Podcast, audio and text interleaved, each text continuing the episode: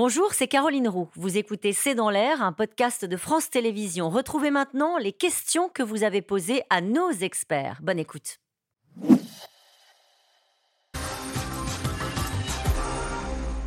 Une question de Bernard. Un appel solennel suffira-t-il à faire respecter gestes barrières et port du masque? J'en doute.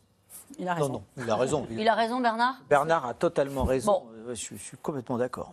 Quand on met un masque, on se fait moquer.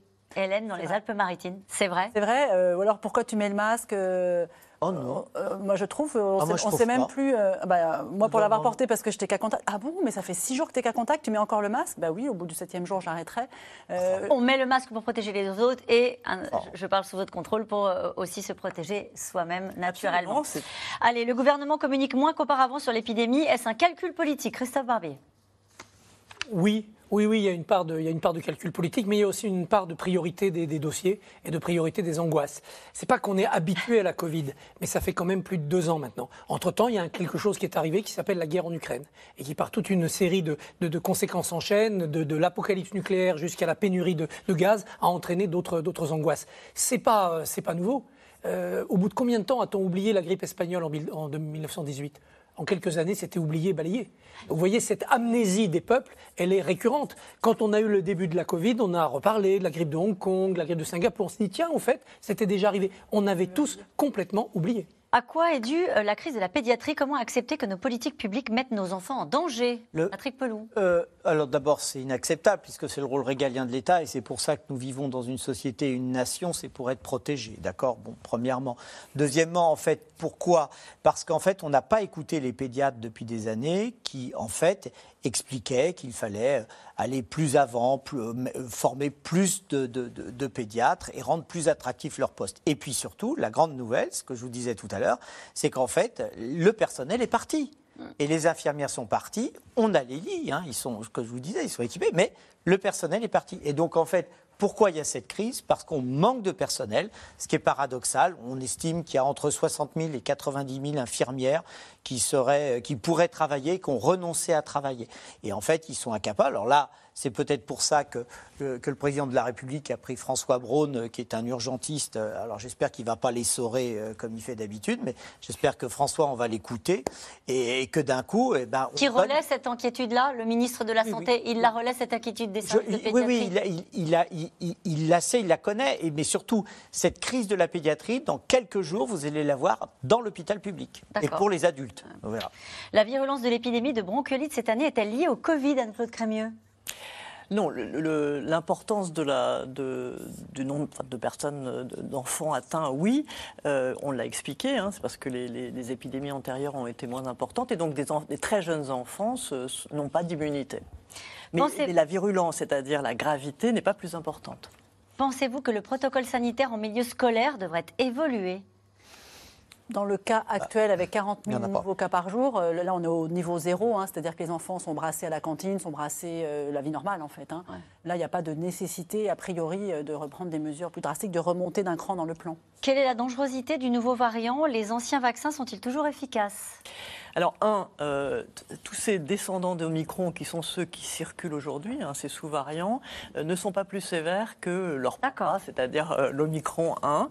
Euh, et deux, comme on l'a dit, les vaccins marchent, ils protègent contre les formes sévères, et le vaccin nouveau, le bivalent, a une efficacité qui est légèrement supérieure. Donc, effectivement, quand on est bien vacciné, eh bien, on est bien protégé contre les formes sévères, et on est partiellement vacciné contre les infections. Est-ce que tous pas- les variants quand- qui, qui se succèdent perdent un peu de leur intensité ou est-ce qu'on peut avoir à un moment donné un accident de parcours? Alors, on est, euh, on est en territoire inconnu. C'est la Ah, première fois qu'on surveille, qu'on surveille l'évolution d'un virus pandémique, il faut le dire. Euh, et par conséquent, euh, ça reste une possibilité qu'on est absolument incapable de chiffrer. Et voilà. Bon. Exactement. Après deux ans de vaccination, que sait-on désormais des éventuels effets secondaires?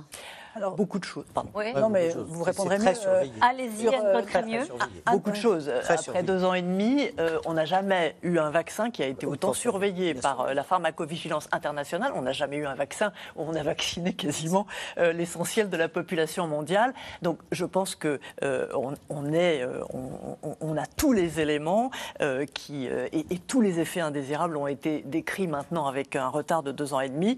Euh, on peut dire que vraiment euh, euh, on connaît ces vaccins aujourd'hui de, façon assez remarquable. Peut-être sur un exemple sur les troubles menstruels qui au départ étaient un tout petit bruit de fond euh, de femmes interviewées ici et là. Finalement, il y a un système de, surveillance vraiment. Euh, on a encouragé les femmes qui avaient des problèmes via les gynécologues à se déclarer. Les femmes ont été rappelées, voilà. Et, il est acté aujourd'hui que effectivement le vaccin peut avoir des conséquences sur certains troubles. Donc voilà, c'est un vaccin très surveillé. Une question de Jean-Marc dans les Yvelines. Pour moi, le problème, ce n'est pas la vaccination, c'est de devoir le faire tous les quatre mois. Christophe Barbier. Ah, c'est le principe du, le principe du rappel. Pour certains, c'est 10 ans. Pour d'autres, c'est plus fréquent. Euh, la grippe, c'est un an, ça revient, ça revient assez vite. Le, le mode d'administration peut jouer. C'est-à-dire que plus vous êtes en proximité, plus vous êtes rassuré.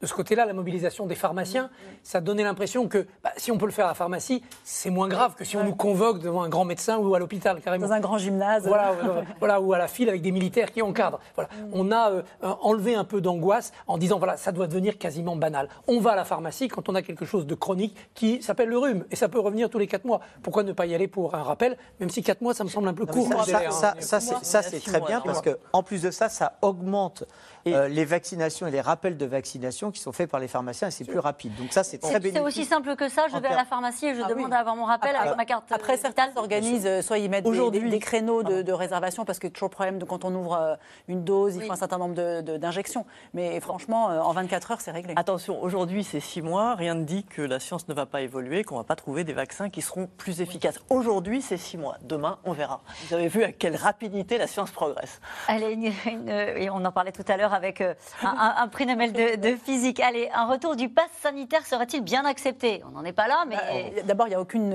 raison, euh, d'épidémie, de politique, de santé, de, remettre en, marche ce pass. La meilleure solution n'est-elle pas de rendre la vaccination obligatoire pour les plus de 60 ans qui sont les plus à risque? On parlait tout à l'heure de la vaccination obligatoire des soignants. Pour les plus de 60 ans, Christophe Barbier? Liberté, responsabilité.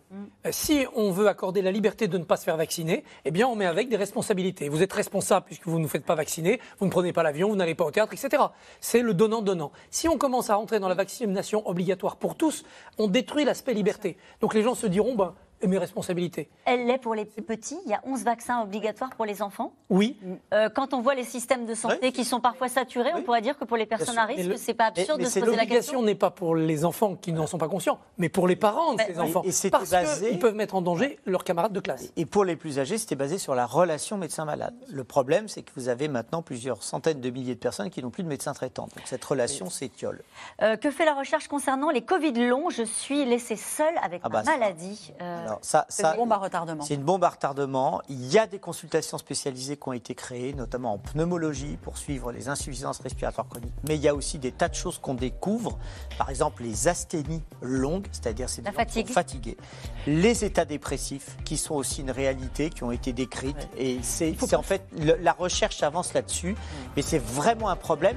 La sécurité sociale le sait d'autant plus que ça a été reconnu comme affection longue durée. ne désespérez pas parce qu'il y a quand même une, enfin, il y a, une recherche très importante sur le sujet. Hein. Vraiment, chaque jour, il y, a des, il y, a des, articles différents. Cette personne n'est pas seule, c'est ça vous voilà, Elle n'est pas, seule et ce n'est pas un sujet euh, orphelin.